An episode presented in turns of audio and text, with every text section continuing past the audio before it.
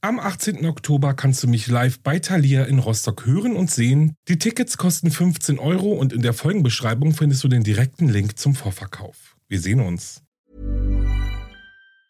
Ever catch yourself eating the same flavorless dinner three days in a row?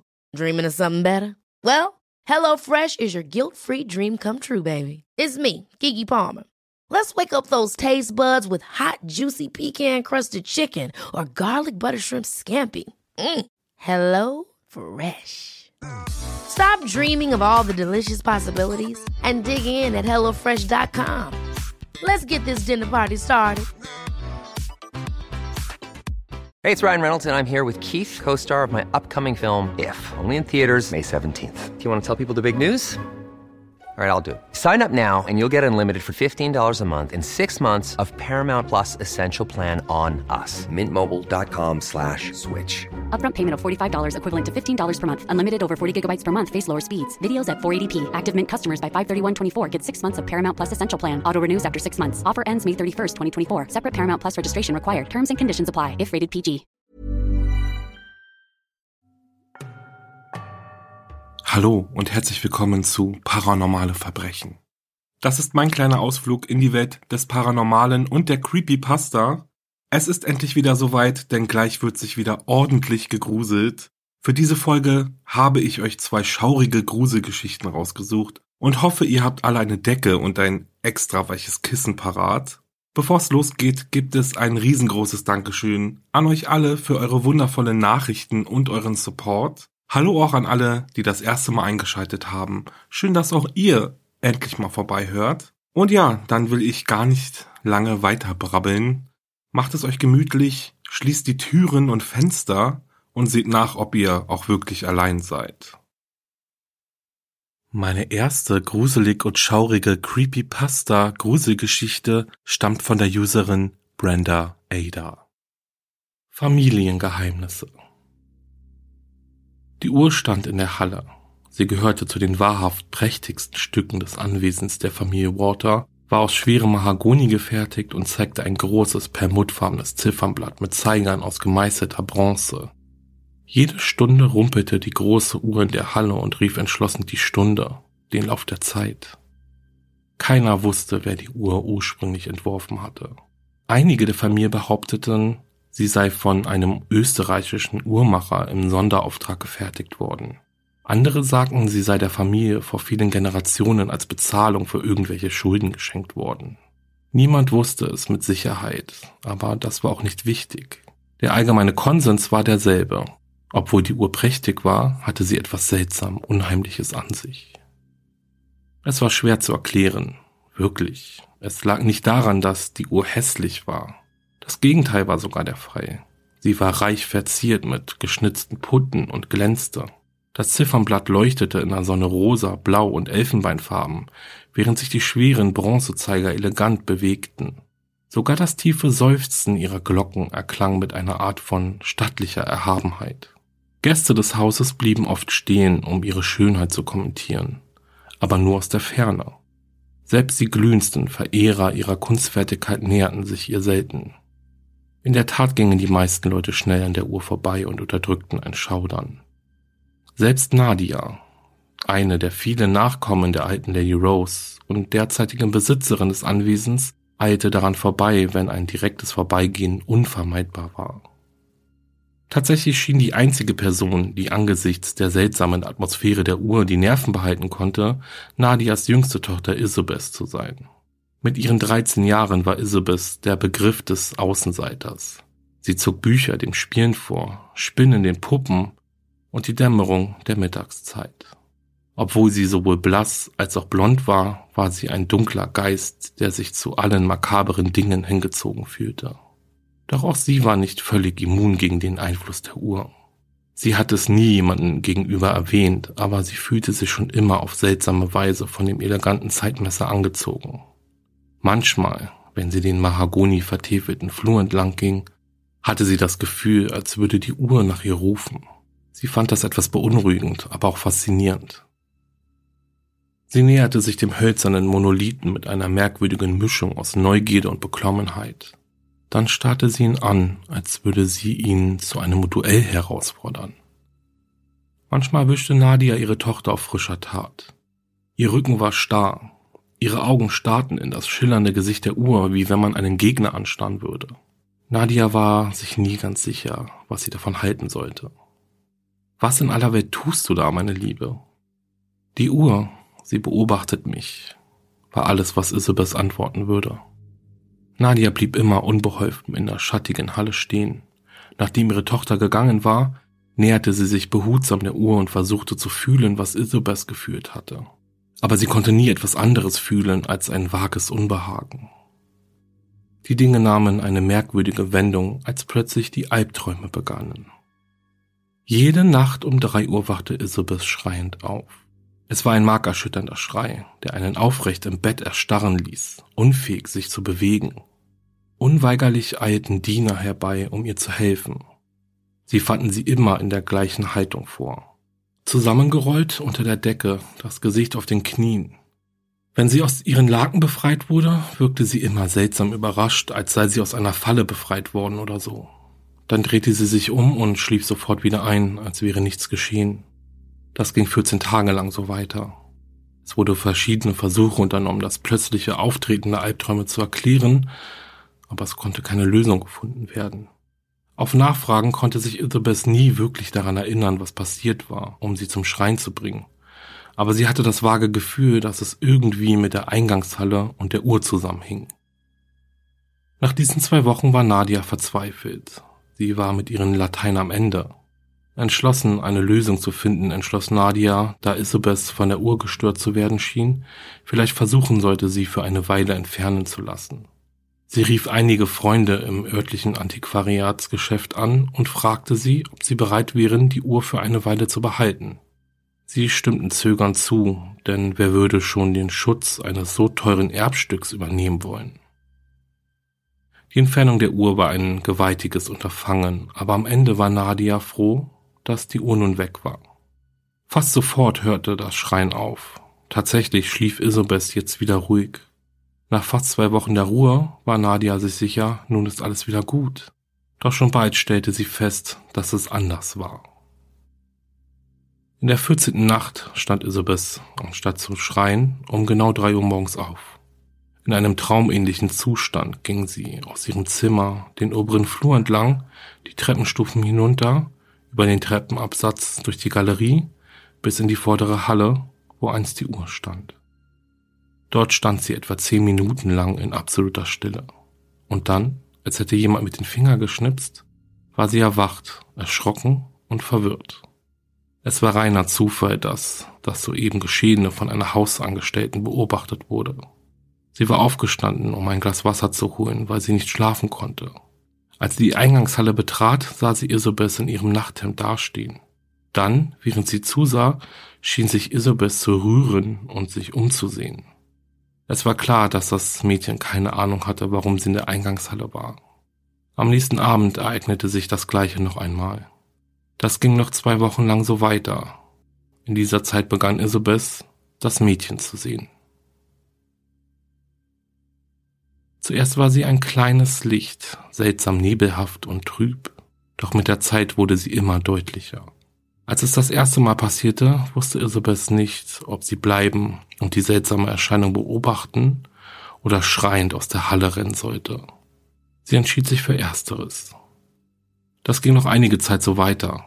Das Laufen, das Wachen und das Sehen des bizarren leuchtenden Mädchens im Flur. Es wurde jedoch toleriert, weil es Isabeth nicht zu stören schien und auch sonst niemanden. Niemand wurde um drei Uhr morgens geweckt, niemandes Schlaf wurde gestört. Und Isabeth sprach selten über diese Nächte. In der Tat entwickelte sich eine Art Routine. Das Einzige, was sich zu ändern schien, war Isabeths Standort. Manchmal stand sie direkt gegenüber der Uhr, manchmal stand sie in der Ecke, manchmal war sie weiter hinten im Flur. Es wurde zu einem Spiel unter den Bediensteten darauf zu wetten, ob sie von einer Nacht zur nächsten auftauchen würde. Tatsächlich zog das Dienstpersonal jeden Abend das Los, um zu bestimmen, wer aufstehen müsse. In den meisten Fällen musste der Diener, der gewann, um drei Uhr morgens aufstehen und einen Blick über das Geländer werfen, um zu sehen, wo sie war. In einer Dezembernacht zog Susan, das Dienstmädchen der Speisekammer, den kürzesten Strohhalm. Allerdings befand sich ihr Zimmer in einem anderen Teil, da ihr Zimmer direkt neben der Küche lag. Deshalb konnte Susan, als sie in den Vorraum kam, nicht nur Isabeth, sondern auch den kleinen Geist sehen. Isabeth war einige Minuten vor Susans Ankunft aufgewacht und hatte sie daher gehört. Sie drehte sich um, um Susan anzusehen, aber das Dienstmädchen schien Isabeth gar nicht zu erkennen. Sie war völlig hypnotisiert von dem schimmernden Licht, das sanft am Fuß der Wand leuchtete, wo einst die Uhr stand. Isabeth war völlig ungerührt von dem Anblick des Geistes in der Halle. Sie hatte ihn schon seit Wochen gesehen. Stattdessen sah sie Susan an und fragte, Warum bist du auf? Wer ist das? fragte Susan und ignorierte die Frage. Das Mädchen, antwortete Isabeth ganz selbstverständlich. Sie kommt jeden Abend. Sieht sie immer so aus? Susan trat näher heran, beruhigt durch Isabeths scheinbare Gleichgültigkeit.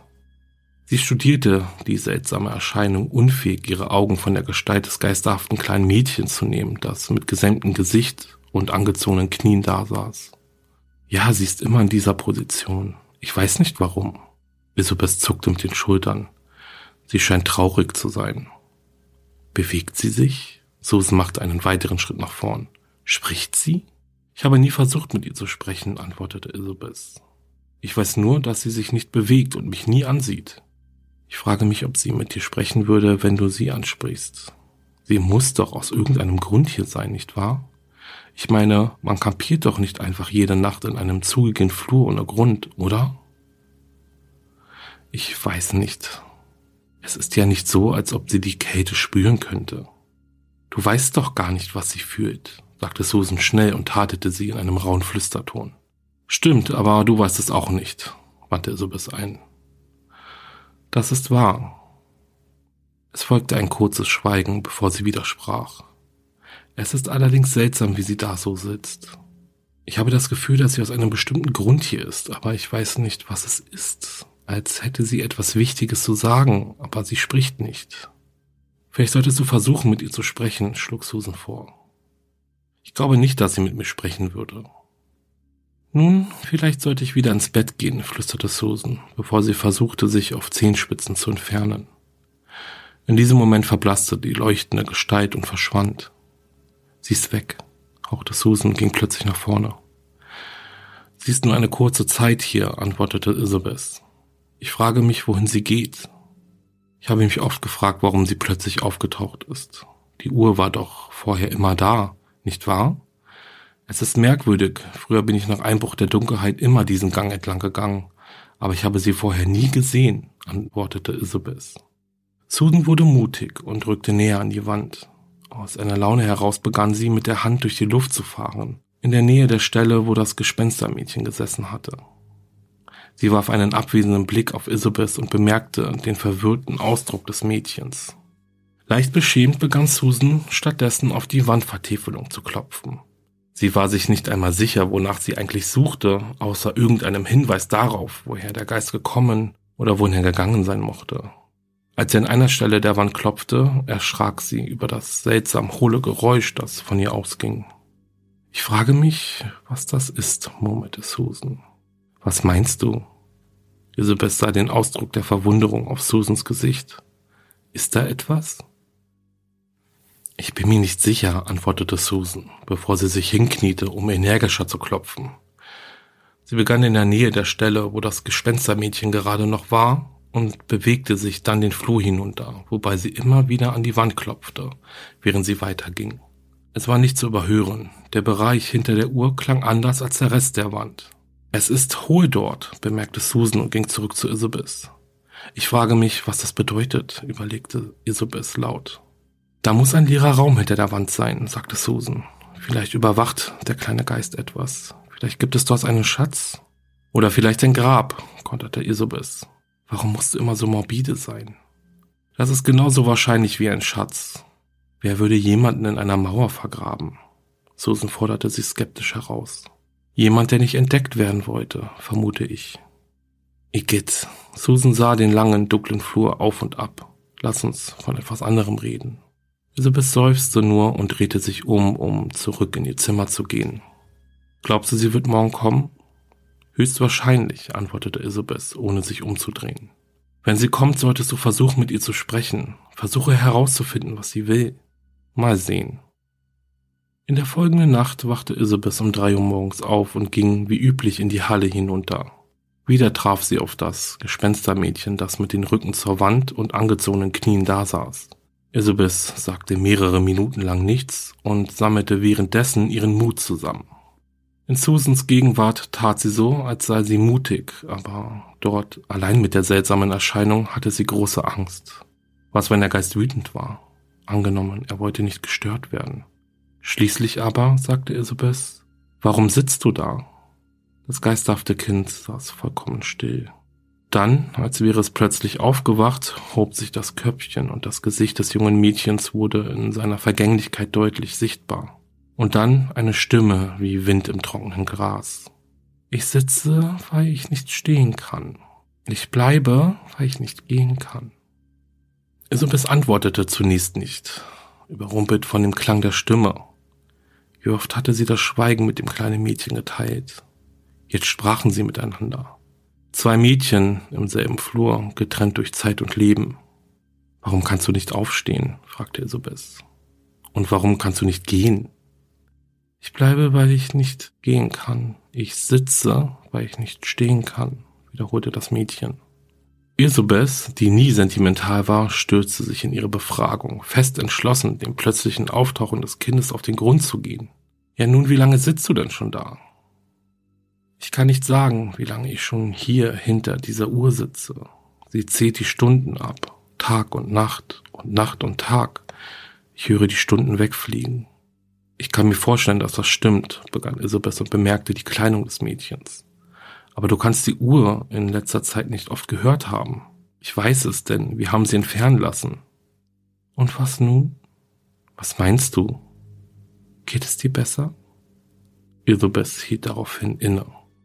Nein, ich nehme an nicht. Ich bin hier mitten in der Nacht und am Grübeln, aber ich schreie wenigstens nicht mehr. Umso besser für die anderen, würde ich meinen, erwiderte der Geist. Nun, was ist mit dir? Wir sind doch beide um diese Zeit hier, nicht wahr? Ich kann nichts dafür. Wer kann es dir verdenken, was du siehst? Und dann verschwand sie wütend. Isabeth war ebenso verärgert. Sie verschränkte ungeduldig die Arme und marschierte die Treppe hinauf in ihr Zimmer. Am nächsten Tag erzählte sie Susan alles, was das Mädchen gesagt hatte. Während sie sprach, bemerkte Isabeth, dass eines der älteren Dienstmädchen sie genau beobachtete und jedes Wort mit anhörte. Was findest du so interessant? Ich habe es nicht böse gemeint, antwortete Bertha, erhob sich von ihrem Stuhl und kam näher. Ich konnte nur nicht umhin zu lauschen. Du sprichst von dem kleinen Geist, nicht wahr? Ja, begann Susan. Das kleine Mädchen. Das kleine Mädchen. Ja, begann Isabeth. Ich glaube, ich habe sie gestern Abend ziemlich sauer auf mich gemacht. Sie spricht mit dir? Bertha schien darüber überrascht zu sein. Ja, antwortete Isabeth ganz sachlich. Ich habe nie mit ihr gesprochen, aber ich habe sie gesehen, begann Bertha. Vor Jahren, als ich ein kleines Mädchen war. So wie du. Ich glaube, sie erscheint nur jungen Mädchen. Mädchen in ihrem Alter, die in die Halle kommen, wenn die Uhr abgelaufen ist. Wann hast du sie gesehen? fragte Susan. Oh, das ist schon viele Jahre her. Damals hat meine Mutter in der Wäscherei gearbeitet. Ich war zu der Zeit vielleicht zwölf oder dreizehn. Ich erinnere mich, dass die Uhr gerade repariert wurde und herausgenommen werden musste. Das war eine seltene Sache, wenn ich mich recht erinnere. Eine so schwere Uhr ist nicht leicht zu bewegen. Bertha hielt inne und erinnerte sich an die Ereignisse. Ich erinnere mich, dass ich eines Nachts aufgewacht bin, die Treppe hinunterkam und sie dort sitzen sah.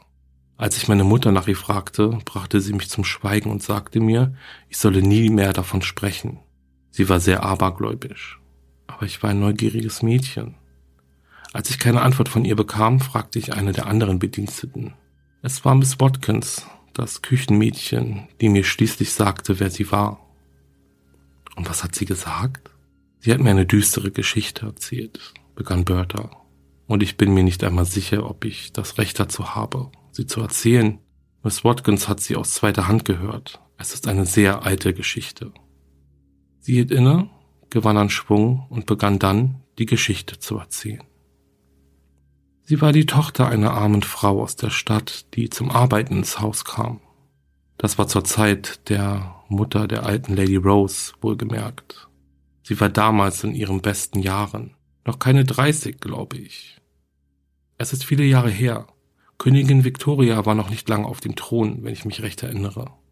Das arme Mädchen war in jeder Hinsicht normal, außer dass sie an einer Schlafstörung litt, die sie dazu brachte, im Tiefschlaf herumzulaufen.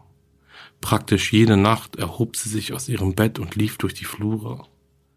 Nach einigen Jahren erschien es normal und niemand bemerkte es mehr. Es wurde sogar so zur Routine, dass das Mädchen anfing, in ihren Hausschuhen ins Bett zu gehen, damit sie sich nicht erkältete, wenn sie nach Einbruch der Dunkelheit über den kalten Boden lief. Um wie viel Uhr ist sie aufgestanden? fragte Isabeth neugierig.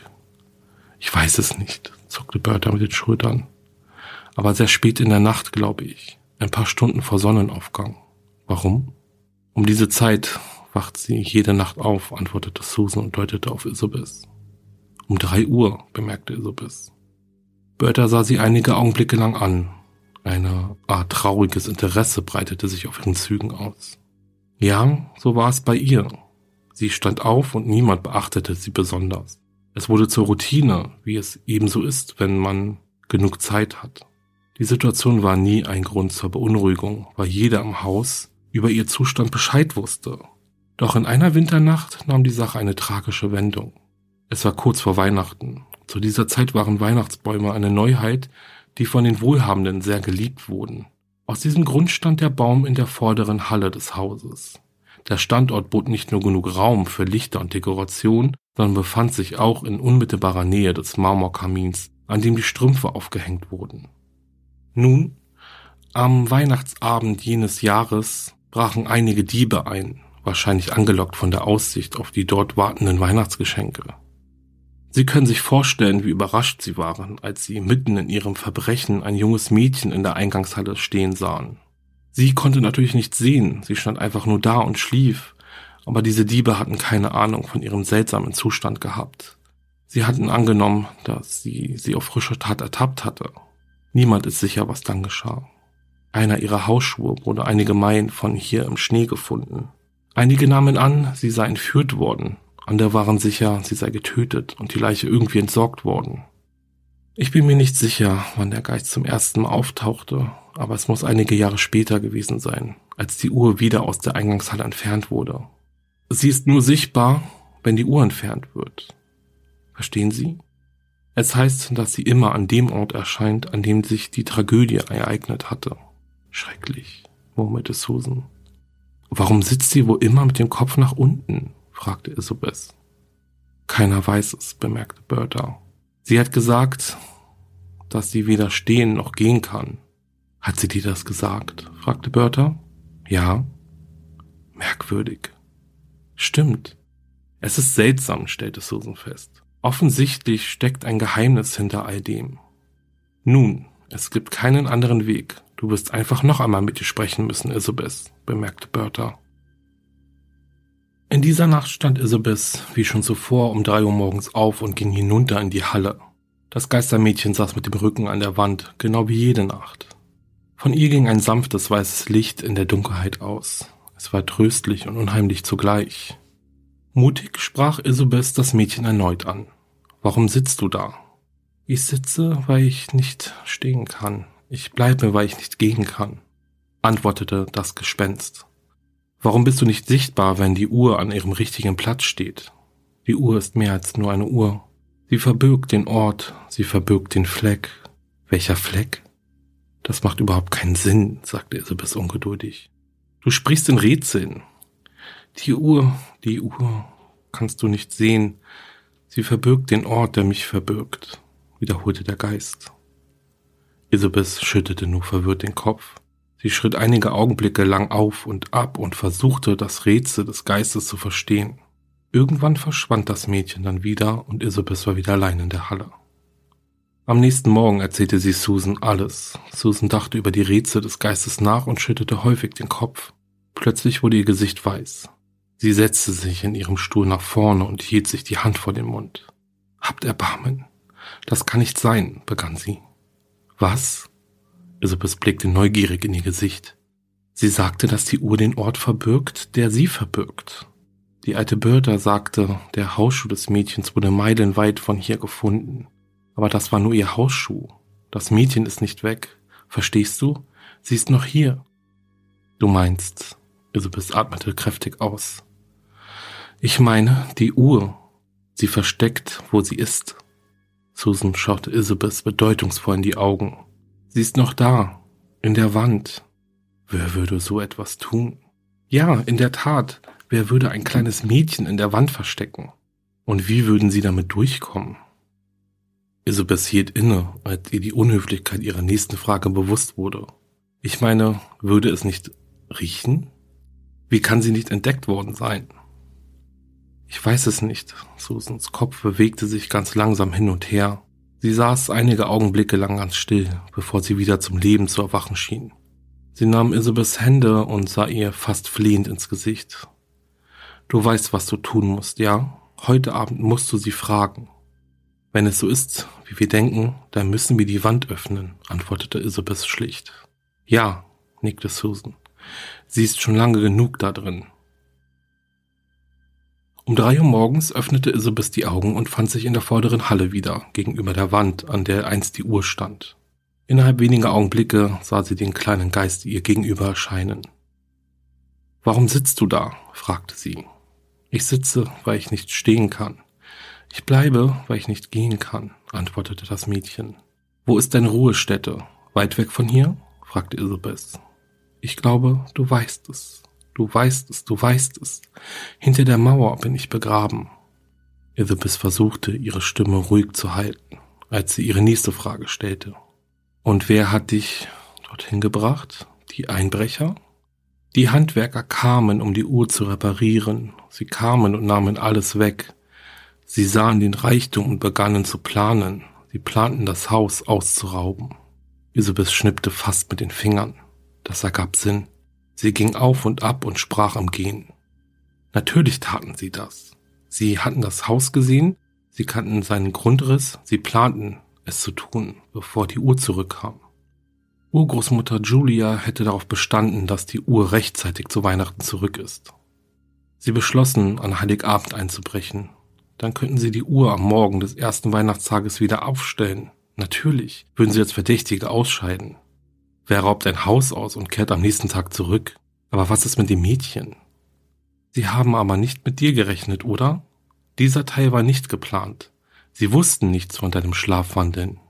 Das Gesicht des Mädchens war wieder nach unten geneigt. Aber wie haben sie, sie hielt inne, wie haben sie dich versteckt? Wo? In der Wand? fragte sie schließlich, fast ängstlich vor der Antwort. Der Geist sah daraufhin auf. Sie tauschten einen langen, gleichmäßigen Blick aus. Ihre Gesichter waren sich so ähnlich, ihr Alter so ähnlich. Sie hätten Freunde sein können oder Cousinen, sogar Schwestern. Schließlich antwortete der Geist ihr. Dieses Haus ist alt, dies ist keine Wand, sondern ein anderer Raum. Du siehst mich hier, aber nicht drinnen. Drinnen findest du mein Versteck. Eine Sekunde später war sie verschwunden. Ein anderer Raum, murmelte Isobes ist gar keine Wand, es ist ein anderer Raum. Stille. Wie hätten sie wissen sollen, dass sich hinter der Uhr ein anderer Raum befand? Sie waren Handwerker und nicht die Architekten des Hauses. Aus der Dunkelheit des Flurs hörte sie wieder den kleinen Geist.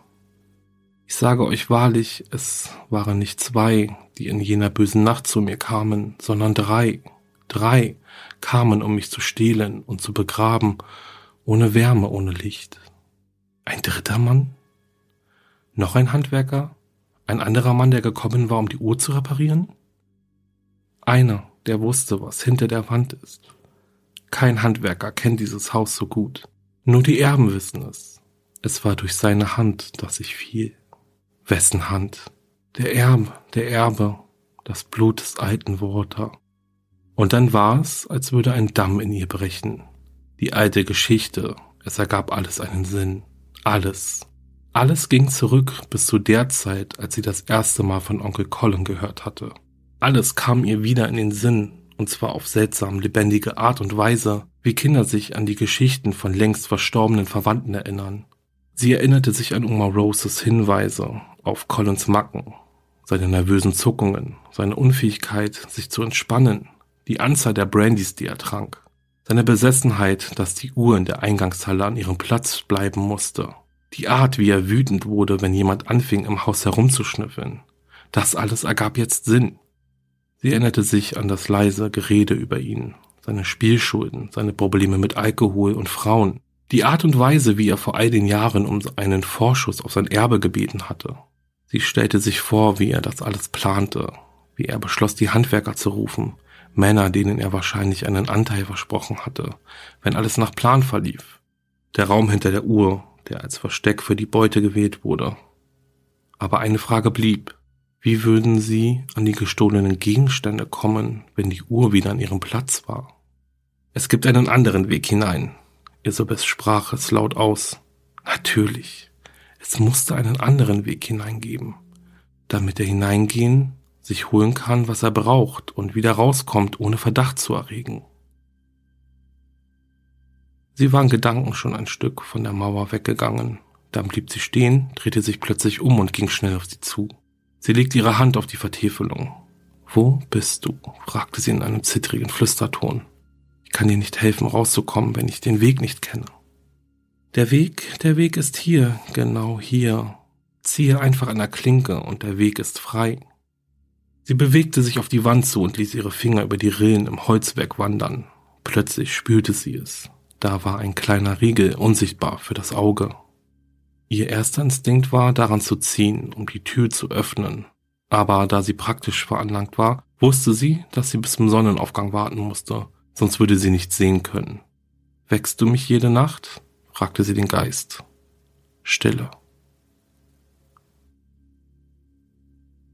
Isabeth ging in die vordere Halle und legte sich auf eines der kleinen Sofas. Gerade als die Sonne über dem Horizont auftauchte, wachte sie mit einem Schreck auf. Sie riet sich die Augen, stand auf und ging auf die Wand zu. Sie fuhr mit der Hand an der Vertäfelung entlang und suchte nach dem Hebel, den sie zuvor gefunden hatte. Sie griff mit den Fingern in die Rille des Holzes. Dann, plötzlich, blieben ihre Finger etwas hängen, das sich wie ein verbogener Metallnagel anfühlte. Sie wackelte dran. Mit einem Seufzer abgestandener Luft und ein Knarren alter Scharniere gab sich die verborgene Tür zu erkennen. Sie zog an der Holztür. Drinnen war es sehr dunkel. Sie wusste, dass sie hineingehen musste, um zu sehen, was sie sehen musste. Hab keine Angst, flüsterte der kleine Geist beruhigt.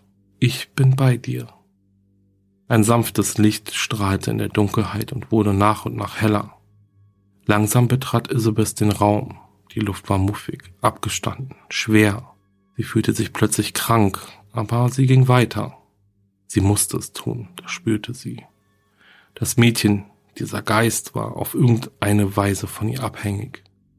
Sie bewegte sich weiter hinein. Dies war einmal eine Art privater Salon gewesen. Es gab keine Fenster.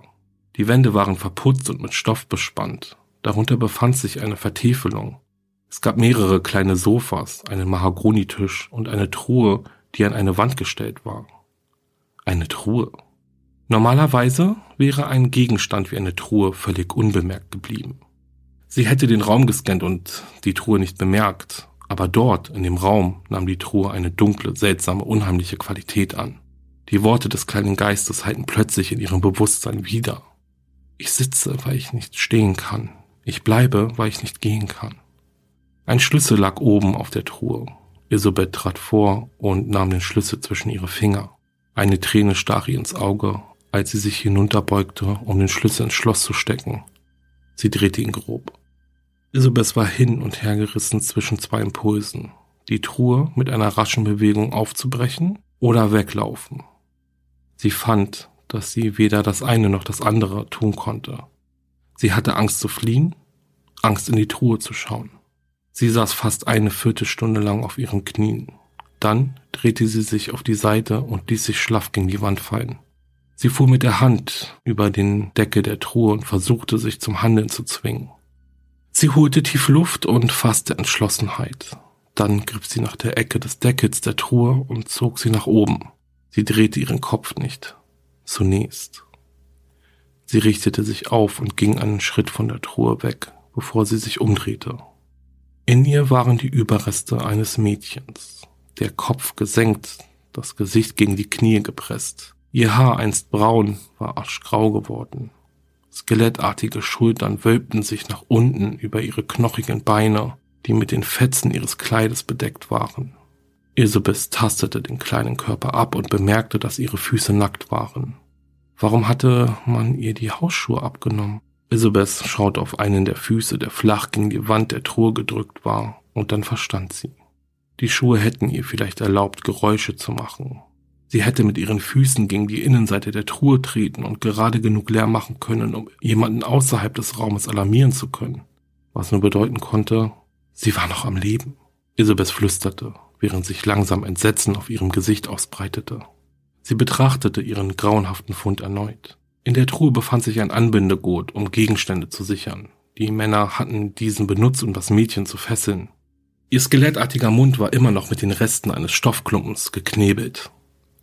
Sie ist erstickt oder verhungert, murmelte Isabeth. Und die ganze Zeit über konnte sie den Lauf der Zeit hören. Saß hier hinter der Uhr, die die Stunden zählt. Das hat sie gesagt.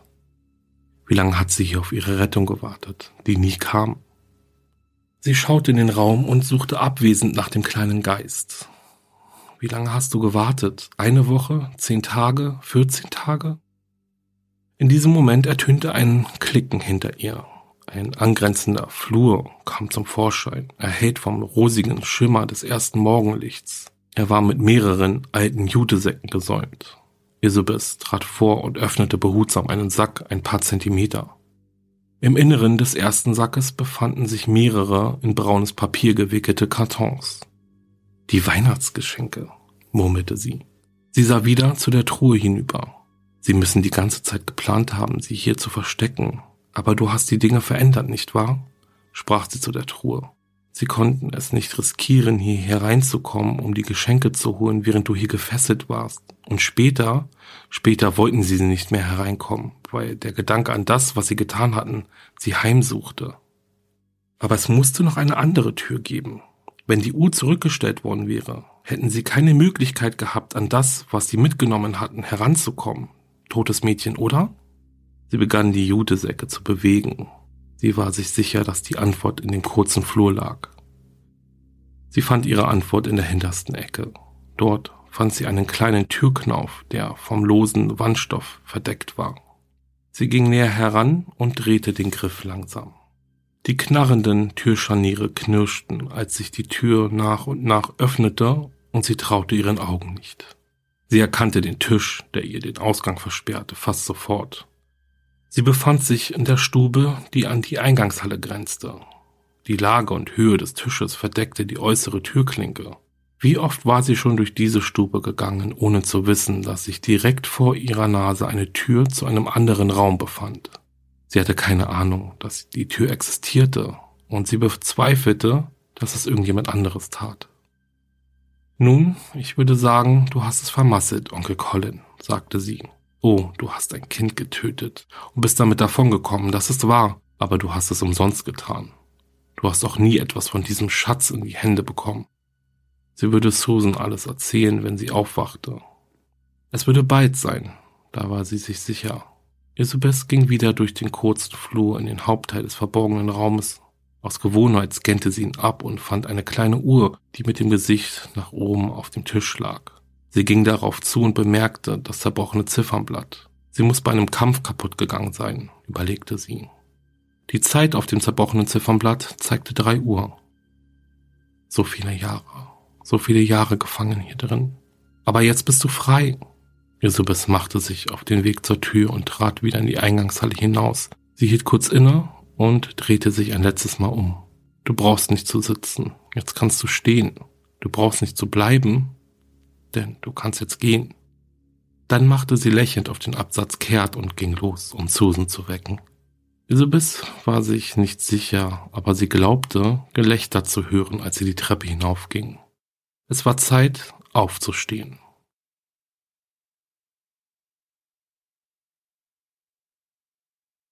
Diese Creepypasta stammt von der Userin Miss Madsen.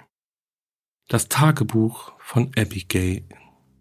Anfang April war ich in ein neues Haus in Gettysburg, Pennsylvania gezogen und ich weiß, dass es in diesem alten Haus spukt. Ich hatte in den ersten paar Wochen, in denen ich dort wohnte, Dinge wie Schritte und Klopfgeräusche gehört. Ich lebte dort mit meinem Mann und zwei Kindern. Mein Mann ist ein sehr freundlicher Mann, aber nach zwei Wochen in diesem Haus wurde er unruhig und wütend. Meine Kinder hatten Angst, in ihren Zimmern zu schlafen. Besonders meine Tochter, die sagte, sie habe eine Frau am Ende ihres Bettes sitzen sehen. Ich glaubte ihr zuerst nicht, aber als ich ein altes Tagebuch auf dem Dachboden fand, gab es für mich keinen Zweifel mehr daran, dass sie in dieser Nacht jemanden gesehen hatte. Ich nahm mir die Zeit, die Einträge in den Laptop meines Sohnes einzutippen, damit ich die schockierenden Einträge mit allen anderen teilen konnte. Das Tagebuch gehört einem Mädchen namens Abigail und anscheinend begann sie 1960, nachdem ihre Mutter gestorben war, in das Tagebuch zu schreiben. Einige der Wörter waren falsch geschrieben, aber ich habe mir die Zeit genommen, die Einträge Korrektur zu lesen und wo es nötig war, Änderungen vorzunehmen. Ich veröffentliche nur die Einträge, die an dem Tag begonnen wurden, als sie in das Haus einzog. 17. April 1962 Hallo Mutter, dies ist die erste Nacht in meinem neuen Zuhause. Ich hasse es, dass ich umziehen und alle meine Freunde verlassen musste. Aber Vater hat einen neuen Job bekommen und so musste ich es tun. Es ist ein großes Haus und ich mag mein neues Zimmer sehr. Rebecca hat mir einen neuen Bleistift geschenkt, da ich meinen alten letzte Woche kaputt gemacht habe. Deshalb hatte ich schon eine Weile nicht mehr geschrieben. Sie ist so nett, aber nicht so sehr wie du es warst. Ich vermisse dich so, Mutter.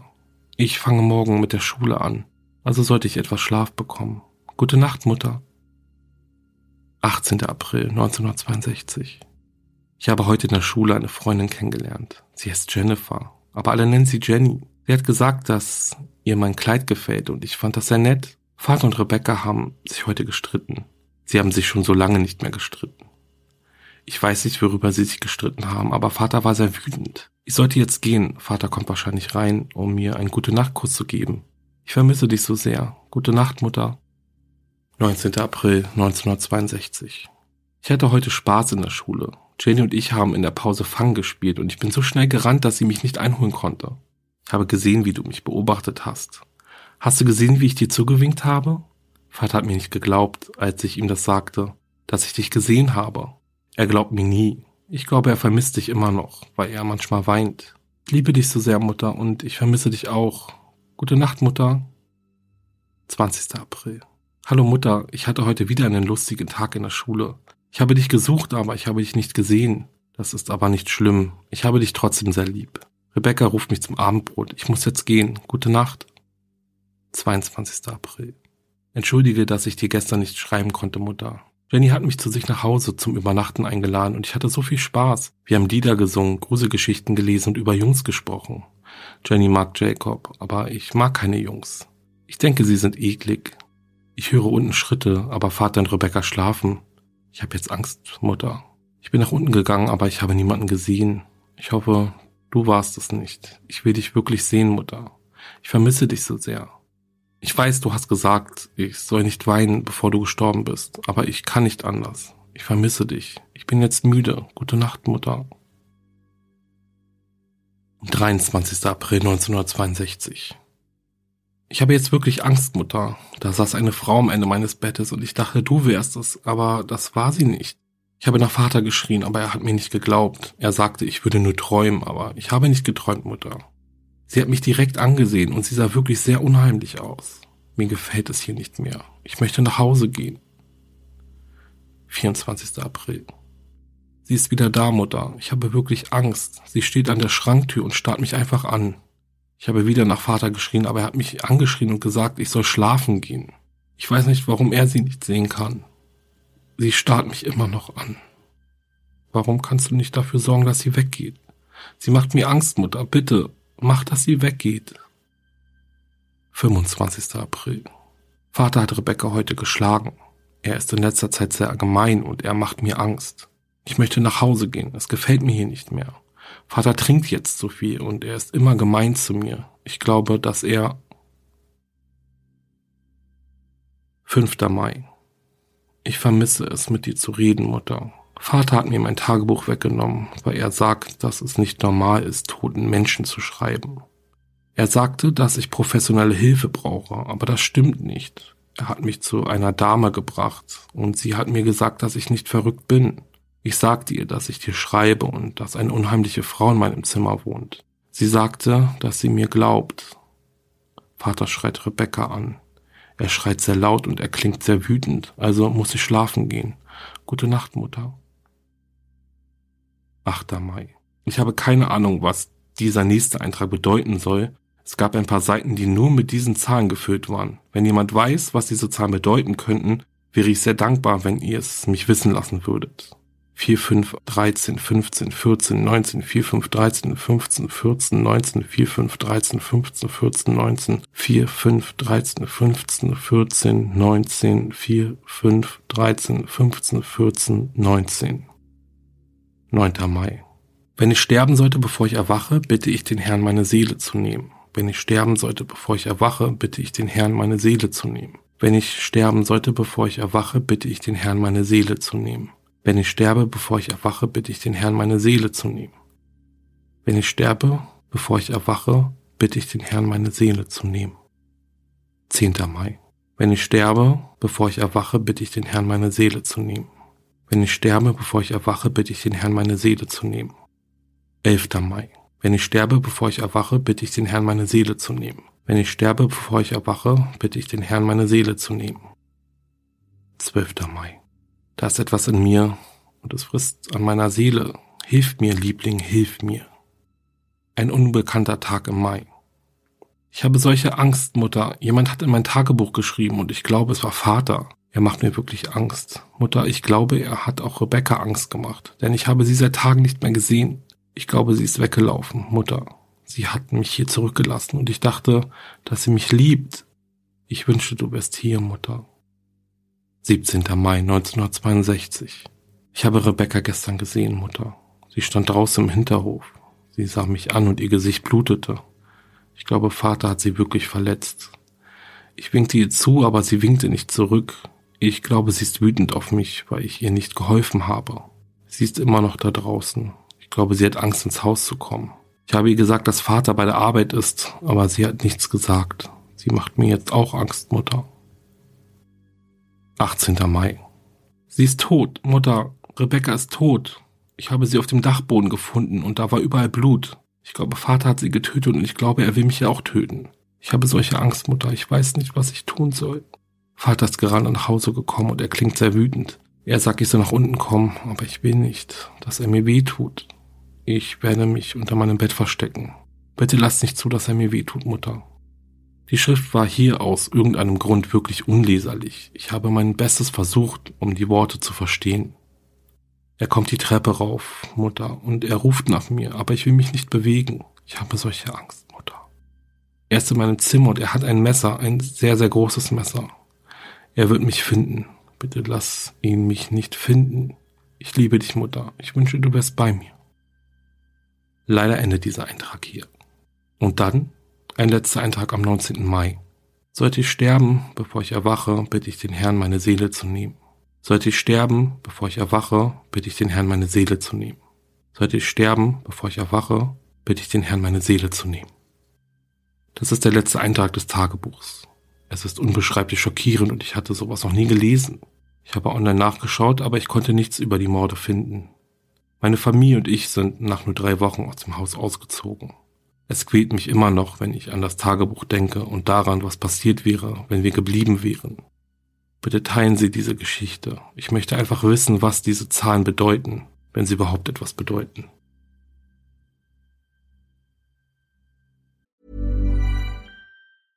Hey, it's Paige DeSorbo from Giggly Squad. High quality fashion without the price tag. Say hello to Quince. I'm snagging high-end essentials like cozy cashmere sweaters, sleek leather jackets, fine jewelry, and so much more. With Quince being 50 to 80% less than similar brands. And they partner with factories that prioritize safe, ethical, and responsible manufacturing. I love that. Luxury quality within reach. Go to quince.com slash style to get free shipping and 365-day returns on your next order. quince.com slash style. Okay, Leute, die Story mit dem Tagebuch hat mich richtig fertig gemacht. Vor allem, ihr bekommt das ja gar nicht mit, aber ich nehme mit Kopfhörern auf, um meine Stimme ja besser zu hören. Und diese Kopfhörer sind direkt ans Mikro angeschlossen. Und dadurch höre ich natürlich jedes noch so kleine Geräusch viel lauter. Und jetzt gerade, also zum Zeitpunkt dieser Aufnahme, ist es echt windig draußen und ständig knallt irgendwo irgendetwas gegen. Ja, ich kann auf jeden Fall nicht mehr, wirklich. Ich hoffe natürlich, dass euch diese kleine, aber feine Gruselfolge gut unterhalten hat. Ich gucke mir jetzt noch irgendeinen Anime oder so an, um mich abzulenken und verabschiede mich somit von euch. Aber bevor ich weg bin, habe ich noch einen kleinen Aufruf, beziehungsweise zwei, denn in meiner nächsten paranormalen Folge präsentiere ich euch zum einen die mir zugesendeten Fortsetzungen zu der Story Macht das Licht aus wenn ihr also noch kreativ werden möchtet, dann schickt mir gerne euer selbstgeschriebenes Ende der Geschichte zu und vielleicht lese ich sie ja dann in der Folge vor. Wäre auf jeden Fall cool. Ich freue mich über eure Zusendungen. Zum anderen muss ich euch noch etwas richtig Doofes erzählen. Denn viele von euch haben mir ihre persönlichen creepy, paranormalen Geistergeschichten geschrieben und zugesandet. Und als ich mir für diese Folge hier ein paar raussuchen wollte, musste ich feststellen, dass die meisten irgendwie von Instagram gelöscht wurden oder archiviert. Ja, keine Ahnung. Auf jeden Fall finde ich sie jetzt nicht mehr. Ich krieg die nicht mehr zusammen, leider. Also manchmal lädt sich noch was hoch, aber dann stützt alles ab. Ich habe keine Ahnung mit Instagram oder was auf jeden Fall die Nachrichten auf Instagram betrifft. Deswegen an dieser Stelle ein riesengroßes Sorry an euch alle, verbunden mit der Bitte, wenn ihr Erfahrungen mit paranormalen Ereignissen gemacht habt, und Lust habt, mir eure Geschichten zuzusenden, beziehungsweise nochmal zuzusenden, dann macht das bitte sehr, sehr gerne. Diesmal vielleicht direkt an meine E-Mail-Adresse sogar. Dann kann ich die Stories nämlich auch schön in einem Extra-Ordner ablegen und finde sie dann auch wieder. Die E-Mail-Adresse lautet truecrime-podcast at outlook.de findet ihr auch nochmal in der Podcast-Beschreibung. Ein riesengroßes Dankeschön dafür. Jetzt verabschiede ich mich aber wirklich. Wenn euch mein Podcast gefällt, dann lasst bitte eine Bewertung da, abonniert fleißig, denn damit unterstützt ihr mich und diesen Podcast wirklich sehr. Besucht auch meine Instagram-Seite wahre-verbrechen-podcast und lasst ein paar Herzen für mich da. Auf Instagram teile ich euch jetzt auch immer samstags meine Streaming-Empfehlungen, Musikempfehlungen, Buchempfehlungen, Hörbuchempfehlungen, ja, was auch immer, was ich schön finde und wo ich mir denke, könnte den einen oder anderen oder die eine oder andere auch gefallen. Deswegen guckt vorbei, drückt den Abonnieren-Knopf, ja, und dann vielleicht ist was für euch dabei. Wahre Verbrechen Podcast gibt es jetzt auch auf YouTube, also guckt dort auch mal vorbei, wenn ihr möchtet. Sonst hören wir uns natürlich auf der Podcast-Plattform eures Vertrauens. Ich freue mich auf die nächste Folge mit euch. Sage, bleibt sicher. Ja, ciao.